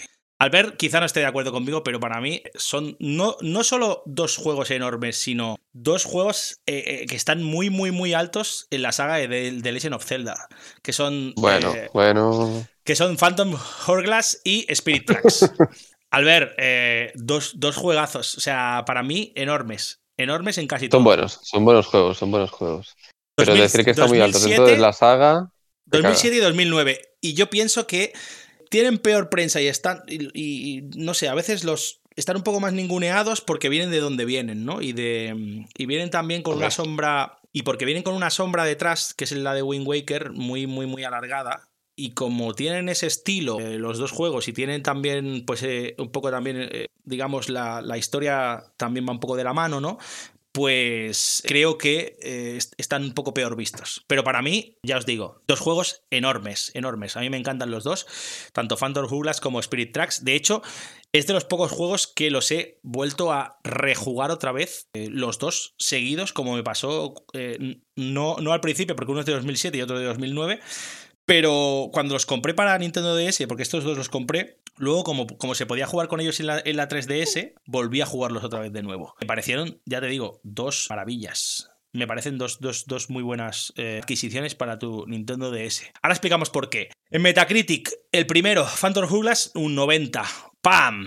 El segundo, un 87. ¡Pam! O sea, Phantom Hourglass, que, que de los dos podía ser quizá el que tiene. mm, vamos a poner. Vamos a decir que. Peor prensa. Eso, peor prensa. Y el, y el que está quizá. eh, ti- tiene algunas cosas más a pulir. Para Metacritic es un must have, que quiere decir un juego al que deberías jugar sí o sí. El segundo, que para mí es más completito eh, y un poco mejor en todo, tiene un 87 que me parece también una nota súper alta. Pero bueno, sí que pasa a veces esto con algunos juegos. Bueno, porque era primero. Yo he de decir que estoy más con, con, con Vandal o con Mary Station o con algunas, algunos medios especializados que al primero le pusieron un 90 y al segundo un 95. O sea, para mí iría un poco así. El primero es de excelente, pero no obra maestra, pero el segundo sí, el segundo me parece algo eh, a De excelente, ¿eh? Sí, sí. A, a tener muy, muy, muy, muy en cuenta. Los dos juegos son de excelente, Vale, pero el segundo es eh, como el que cierra ya todo. Además, si te gustan más los trenes que los que los barcos, seguramente te gustará más el segundo que el primero. Y si no, pues eh, al revés, ¿no? Pero bueno, es un poco, es un poco esa la historia. Eh, Recuérdame cómo se llamaba la mazmorra a la cual tenías que volver 1500 veces. sí, es verdad. Eh, eso lo, lo que, lo tengo puesto para que, para que veas que no, que no quería obviarlo, ¿vale? Lo tengo puesto como una, como una Vale, contra importante, que es que se, a veces algunas mazmorras y templos son repetitivos y, y has de. Para conseguir avanzar y abrir nuevos caminos, tienes que volver otra vez y darle vuelta a lo mismo y abrir nuevas historias y, y volverte a pasar lo que ya te habías pasado. Y eso, sobre todo en el primero, se achacó mucho, y es verdad. El segundo lo, lo arregló un poco al ver, la verdad, ¿eh? Pero el primero sí que es verdad que algunas mazmorras y templos tienes que volver a hacerlos y eso no está bien porque es, un poco pesadete eso, la verdad. ¿Por qué me encantan estos dos juegos? Me encantan porque la historia es brutal. Viene de. De, la- de- hecho, el primero, Phantom Hourglass, viene de Wind Waker. Eh, Estás en el barco de Tetra y, y tal, y entonces aparece como un barco fantasma. Y tú, bueno, Tetra salta ahí para intentar salvar a, a su tripulación y demás. Y bueno, y entonces pues se la llevan, la raptan y tal. Y tú, tú saltas a, a buscarla, pero te, te- te caes al agua y apareces en una isla. Entonces ahí en esa isla pues empieza todo el show, ¿no? Un poco para, para que entendáis un poco la intro, ¿eh? Así rápida. Está muy guay, la historia es- está muy chula y, y cada vez que, que vas, vas avanzando en el juego se va abriendo un poquito más y, y la verdad Manel, es que- Dime. hay que preguntar, disculpa, ¿eh? que te interrumpa. No, no, dime. A nivel de guion. ¿sí? Es que yo Phantom Hourglass, el Axe no lo he tocado, pero el Phantom Hourglass sí que estuve jugando y creo que llegué bastante lejos. Sí. Eh, ¿A qué nivel le pondrías el guion y la narrativa? Dentro de la saga Zelda, ¿eh? me refiero. Yo, yo creo que es, que es un. Yo creo que es una historia muy entretenida y que ah, sin, sin ser como de las mejores historias de toda la saga, ¿no? Que, que es cierto que no lo es. eh, yo creo que, que- que tiene como sus. Sus puntitos así altos, ¿no? Que hacen que, que te tenga todo el rato enganchado de alguna forma y que le hace muy bien los dos juegos, ¿no? Porque, porque sabían que iban a hacer un segundo juego y por lo tanto el primero queda un poco ahí, ¿no? Eh, y el segundo enlaza con, con ese final del primer juego que está súper bien, ¿no? O sea que yo pienso, bueno, no es como tan memorable, ¿no? Como otros juegos y tal, como, como Twilight Princess, ¿no? Que hablábamos antes, o como, o como Ocarina of Time, ¿no? O como Skyward Sword, ¿no? O alguno así, pero sí hemos de decir que, que, que no está mal, no está mal, la verdad. Eh, Está ahí, ¿no? sí, yo, yo no lo pondría tampoco como contra, Albert, pienso, ¿eh? No sé si tú lo pondrías No, como, una, como una super contra. Va- vamos a, vamos a, a dejarlo ahí como en el limbo, ¿vale? Vale, me parece bien. Vale. ¿Por qué más lo he traído? Lo he traído porque los personajes son muy chulos. A mí me mola mucho eh, Link. eh, quizá es, es uno de los Links más expresivos que hay.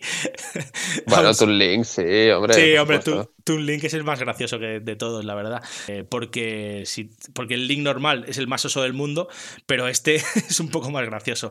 Y luego porque, porque tiene uno de los secundarios más guays de la saga, al ver. esto sí que no me lo podrás negar, que es, es Lineback, el, el famoso pirata, ¿No? ¿no? Cagón. Vale, el Midna. No, pero yo digo que, eh, que tiene uno de los eh, personajes secundarios de la saga más importantes. O sea, creo que, que es- este personaje secundario es muy guay. Sí que es verdad que a lo mejor Midna está a un nivel muy alto, ¿no? Y sobre todo a nivel interpretativo, narrativo y tal, ¿no? Y de historia. Pero. ¿Y, y el gorro de Minish Cap qué? sí, Puede ser. el gorro de Sí, Minish Cap no, está muy mal, no está mal. Pero es que Lineback me hace mucha eh. gracia, porque es el típico fanfarrón y tal, que luego después cuando hay cuando se pone la cosa peliaguda o hay algo de miedo o algo que hay que, aventurarse a algo, el tío siempre se acaba escapando y diciendo que tiene cosas que hacer, ¿no? Y eso es una cosa muy graciosa durante, durante el juego y me gusta un montón, la verdad. me hace mucha gracia. Es mejor que Navi, eso seguro. Hombre, eso seguro, la verdad.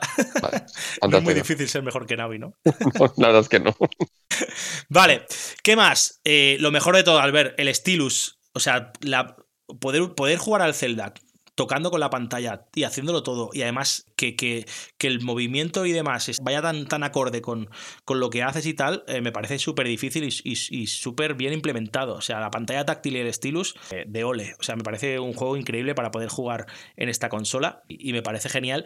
Después, cómo aprovecharon todas las características de la consola. Se puede soplar, se puede gritar, se puede asustar, se puede cerrar para, para apagar, digamos, las luces. O sea, una cosa, al ver, de locos, de locos. Me parece súper guay cómo aprovecharon un poco también el tema de la consola. Luego el tema de, las, de los puzzles, muy guays los puzzles. O sea, eh, se puede escribir también notas dentro de, la pantalla táctil, que eso, eso, hace que en algunas mazmorras se agradezca un montón el tener esa posibilidad, ¿no? Y luego eh, el poder hacer un montón de puzzles dentro de las mazmorras para conseguir otras cosas, ¿no? Está muy guay, las mecánicas del juego son genial, están súper bien implementadas. Y luego el barco, si te mola el barco o el tren del segundo, creo que es una gran idea para moverse entre islas o entre territorios. Sí que es verdad que se puede hacer algo pesado y tedioso en algunos momentos, pero sí que me hace gracia la manera en, la que pudieron solventar un poco el pasar de, un, de, una isla a otra, ¿no? O de un territorio a otro de esta manera. Y además es gracioso porque puedes tunear el barco y el tren como tú quieras, lo puedes hacer más rápido, más potente, con más defensa, con más ataque, tal, no sé qué. O sea, está muy guay, la verdad. Muy, muy chulo. La verdad es que los templos mm, me gustaron un montón, porque se pueden hacer un montón de cosas y porque se aprovechan un montón todos eh, los artilugios que tú llevas encima, ¿no? Pero sí que es verdad que después tiene un contra, una contra importante esto, que es que a veces se encuentran un poco vacíos y que son algo repetitivos. Eso es cierto. Con algunos templos pasa y con algunos malos también pasa. Y luego la música y los efectos sonoros me parece algo increíble también a tener en cuenta. Muy, muy chulos eh, y, enlazan muy bien con, como hemos escuchado con esa intro, en todas las islas y bueno, en momentos así como más importantes. Eh, también tienen como más fuerza la música y otros también que son un poco más llevaderos, pues se sueltan un poquito más la música un poco ahí al estilo pirata en algunos, en algunos momentos o, el rollo este también de aventura en algunos otros. Está, muy bien, la verdad. Como contras, aparte de esto que hemos dicho, también eh, hubo mucha gente que no le gustó que, todo fuera táctil, ¿no? Entonces, bueno, eso también para la gente que es más purista y demás, pues ese rollo no le moló. Pero yo creo que es, eso es como todo, al ver. Creo que si te gusta Zelda, te acabas adaptando y al final esto se, te hace mucho más eh, guay porque te adaptas un poco a todo. A mí, a mí que me gusta que me, que me trastoquen y me enseñen eh, ¿no? nuevas maneras de jugar a los videojuegos, me parece que, que Nintendo acertó mucho y lo hizo súper bien con esto. Pero hay mucha gente que quiere su mandito, sus botoncitos, sus historias para todo, ponérselo como ellos quieren y tal. Y bueno, yo qué sé. Hay un poco de todo. Pero en mi, en mi caso, no sé si en el tuyo, Albert, pero en mi caso me pareció un acierto bastante importante. Bueno, soy más de control normal. Clásico. Pero Sí, bueno, que Skyward Sword me gustó mucho y no es control clásico, pero sí, lo prefiero. Yo es que me gustan mucho las tonterías estas y la verdad es que me gustó un montón que aprovecharan tanto la consola. Me, me, me moló un montón. Más cosas que no son del todo buenas, lo que decíamos antes también, escenarios muy grandes y a veces vacíos por momentos, excesivamente sencillos para los hardcore gamers, es decir, a veces se hace muy facilón y eso también hace que mucha gente se, eh, se lo acabe rápido o aunque tiene más de 20 o 25 horas de juego, hay veces que, que vas un poco por faena y no, no, te matan demasiado, no se hace muy complicado, ¿no? y a veces, a veces eso a gente que es fan pues le tira un poco para atrás hay veces que los gráficos también pegan un poco de ser demasiado cel shading, ¿no? Y a veces un poco pixelado y bueno, a veces eh, están mejor, sobre todo en el segundo, están, están mejores que en el primero. En el Spirit Tracks eh, los definieron y los mejoraron un poco, pero también tuvieron dos años más de, de, trabajo con el juego. Entonces, bueno, pues creo que tampoco es una contra muy grande que ponerle al juego, ¿no? Y luego eso, lo que decía Albert también, una cosa muy, muy loca es el tema de tener que repetir mazmorras y templos para avanzar y abrir nuevos caminos, que eso también es una cosa que da un poco de rabia porque, porque hace que tengas que volver a pasar otra vez por lo mismo y además que no se quede nada y eso está un poco feo. En cambio, en el Spirit Tracks esto lo mejoraron y la verdad es que se agradeció bastante. Y luego que los monstruos finales son un poco sencillos, eso también es cierto. Si sabes cómo jugar a este, al Zelda y eres fan de esta saga, los monstruos finales se te hagan fáciles de pasar. Y el mayor contra es el que he dicho antes, Albert. Creo que tiene la, saga tiene la sombra de Wind, de Waker, que fue un, juego de excelente, muy, muy alto. Y eso hace que mucha gente pues, lo tenga como, como los patitos feos de la saga, y para mí no lo son. Pero sí que es verdad que hay mucha gente que, que lo piensa y es una pena. Pero bueno, ahí está, ¿no? Yo la verdad es que lo tengo, los tengo en muy alta estima los dos. Eh, para acabar, decir que veníamos de Twilight Princess, que es uno de los juegos que más le gusta al ver de la saga, y de Wind Waker en consolas de sobremesa, y luego el Minish Cap, que es otro enormísimo juego de Game Boy Advance portátil, ¿no? Que son son tres títulos pues de, de, excelente alto, ¿no? Entonces, bueno, estos dos juegos para mucha gente no estuvieron a esa altura, a la altura de estos que hablamos antes, y por eso se quedaron un poco más ahí como en el limbo, ¿no? Ya, ya os digo que para mí están, eh, son, dos juegos también de excelente, ¿eh? pero claro, es eso. Twilight Princess, eh, Wind Waker anteriormente o Minish Cap, pues, pues fueron juegos que, que estuvieron a, una altura de sobresaliente, ¿no? Por lo tanto, bueno, eso hay que, hay que también tenerlo en cuenta, ¿no?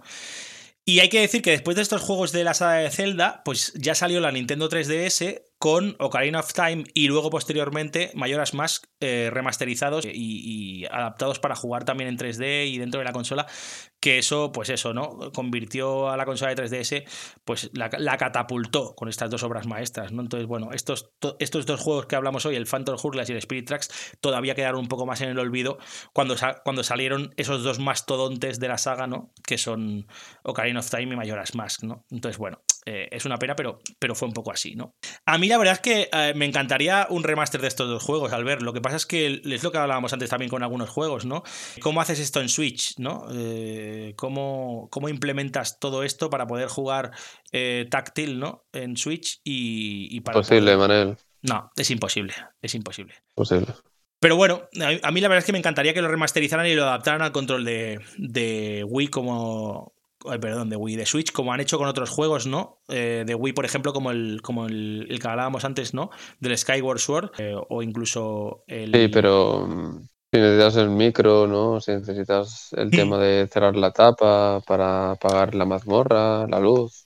Bueno. Es que no puedes. Yo creo que quizá lo que, lo que habría que hacer es, redefinir, ¿no? En ese remaster, redefinir algunos, algunos templos y algunas mazmorras y algunas mecánicas, ¿no? Como ha pasado en otros juegos. Pero bueno, no sé, a mí la verdad es que me encantaría y creo que le darían, le harían justicia a estos dos pedazos de juegos que son Phantom Hourglass y Spirit Tracks, que la verdad es que me encantaron para Nintendo DS. Y si no, pues quedarán como, oye, tienes que comprarte la Nintendo DS para jugar estos dos juegos. Pues hazlo, porque merece la pena, la verdad. Nada, señor Miyamoto, señora Unuma. Miyamoto, no, pobre, está ya jubilado. Ya, pero quiero decir, señor Miyamoto y, señora Onuma, que, son como, como los, los, los, padres ¿no? de la saga de Zelda, me gustaría que me dieran ese, caprichito, ¿no? Eh, que sería poderlos remasterizar en un futuro. Y si no, pues nada, siempre me quedará mi Nintendo DS y mi Nintendo 3DS para poder jugarlos. O sea que sin problemas tampoco voy a llorar al ver, no pasa nada. Creo que antes estaría bien que hicieran remakes o remasters de los de Game Boy, ¿no? La verdad es que sería muy guay de los Oracle, of, Oracle Seasons. Oracle of Season y Oracle of Age y luego también el Minis Cap eh, sería brutal que lo sacaran también porque son, es, es, un juegazo enormísimo, yo pienso, al ver. Así que toca antes esos antes que hacer un... Sí, aunque algunos, algunos lo puedes jugar, ¿eh? Lo puedes jugar en, en, consola virtual y tal, ¿eh? Y los han sacado para jugar y eso, lo que pasa es que no los han ¿Cuál, ¿Los Oracle?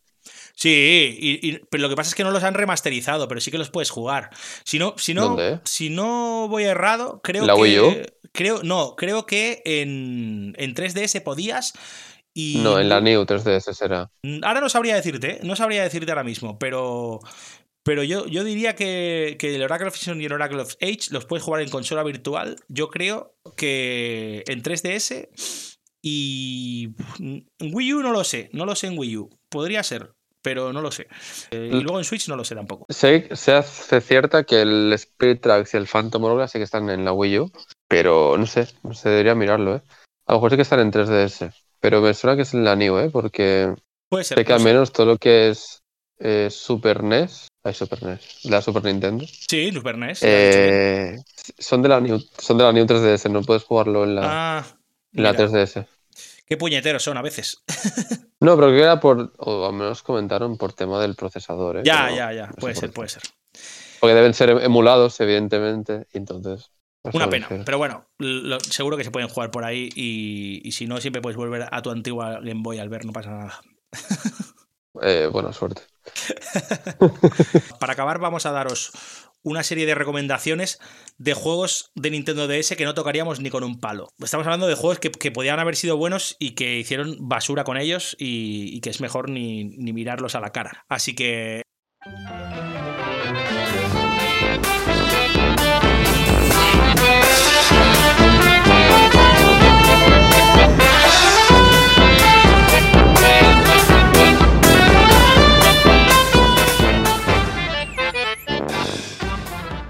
Vale, Albert, música chorra para juegos chorras.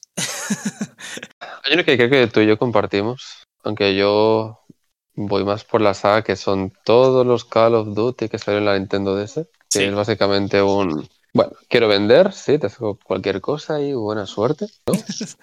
sí. Básicamente.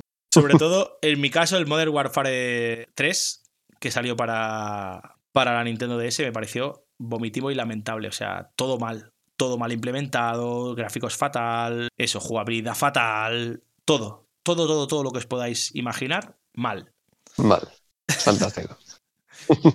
Pero sí, sí. Y después no os juguéis. Y el que está en la PS Vita tampoco. No, ni tocarlo. no merece la pena. no merece la pena. Y después el, otro sería que es. Creo que hay gente que lo tiene bien valorado, pero a mí no me gustó nada. El Metroid Prime Hunters. Sí, también fue la primera jornada. Fue flojete también ese. Sí, es un juego sobre todo multi. Es un juego estilo Prime, pero no tiene nada, nada destacable, nada reseñable. La verdad es que bajó, bajó todo, bueno, eso, bajó enteros en relación a, a, sus predecesores, incluso a lo que saldría después, ¿no? Que saldrían juegos muy buenos de Metroid. Y este no lo es y es muy, muy, muy flojete. Y la verdad es que no merece, no merece la pena. Al igual que decía Albert antes, los, todos los Call of Duty ¿no? que salieron. Eh, este tampoco lo toquéis porque no merece la pena. Y nada, yo os diré unos cuantos. Algunos que, pensé que me gustarían, como, como el Thundercats, eh, que era súper fan de la saga, eh, hicieron una, una, absoluta barbaridad con este juego. Todo absolutamente mal. Jugabilidad, gráficos, música, implementación de la pantalla. Nada, nada, todo fatal. Luego el King Kong de Peter Jackson de la peli oficial. Pensé que sería algo gracioso que se podría jugar y tal. Eh, vomitivo. Unos píxeles como, como, mi cabeza de grandes. Eso olía, ¿eh? ya, ya, pero yo quise darle una oportunidad y pensé que, que, yo qué sé, que a lo mejor se la merecería. Pero no, no, no, no, de eso nada. Ah, no, no merecerá la pena. Luego otro que yo flipé con él porque, porque en, el ordenador me había flipado al ver que era el, los Sims 2 eh, para Nintendo DS sacaron uno que era, era de animalitos, con el rollo aquel que sacaron de los, de los Nintendogs y tal. Eh, pues salió uno que se llamaba Apartment Pets, ¿no? De mascotas que fue lamentable también. O sea, todo mal. La verdad es que mm, no merece nada la pena, eh, está súper mal hecho. No es un juego. es que me pareció que no era un juego ni para Nintendo DS, me parecía que habían hecho un port ahí extraño y que, y que lo hicieron como pudieron, así en plan rápido, mal. Todo, todo bastante lamentable y muy mal, la verdad. Y luego, si queréis uno vomitivo de coches para acabar, en la saga Burnout, que es una, es una saga súper conocida y tal de coches, eh, os he de decir que este, el Burnout Legends, es un juego lamentable. Gráficos, sensación de velocidad, pocos coches, eh, escenarios muy malos, o sea, un juego para, para olvidar totalmente. La verdad es que no me gustó nada y no os lo recomiendo para nada. O sea que hay nuestras recomendaciones negativas de esta consola que tiene un montón, claro, porque tiene tropecientos mil juegos, pues algunos tienen que ser malos, por, por aunque solo sea por estadística. vale, Albert, pues nada, con estas super recomendaciones, tanto las buenas como las menos buenas, si quieres lo podemos dejar aquí, si te parece. Por mí, perfecto. Bueno, creo que hemos dicho de lo mejor y de lo peor. Sin duda. Nada, darte otra vez las gracias por estar por ahí, por, porque, porque, sigas acompañándonos y, porque sigamos disfrutando haciendo un poco lo que nos gusta y esperemos que traigamos nuevas historias y nuevas, nuevos temas que, gusten también a la gente, pero sobre todo que nos gusten a nosotros y que, y que nos podamos juntar para, para hablar un poquito de ellos. Así que gracias, Albert. Un placer. Pues nada, nos vemos prontito y como siempre decimos... Muy bien, cortinilla de estrella y corten.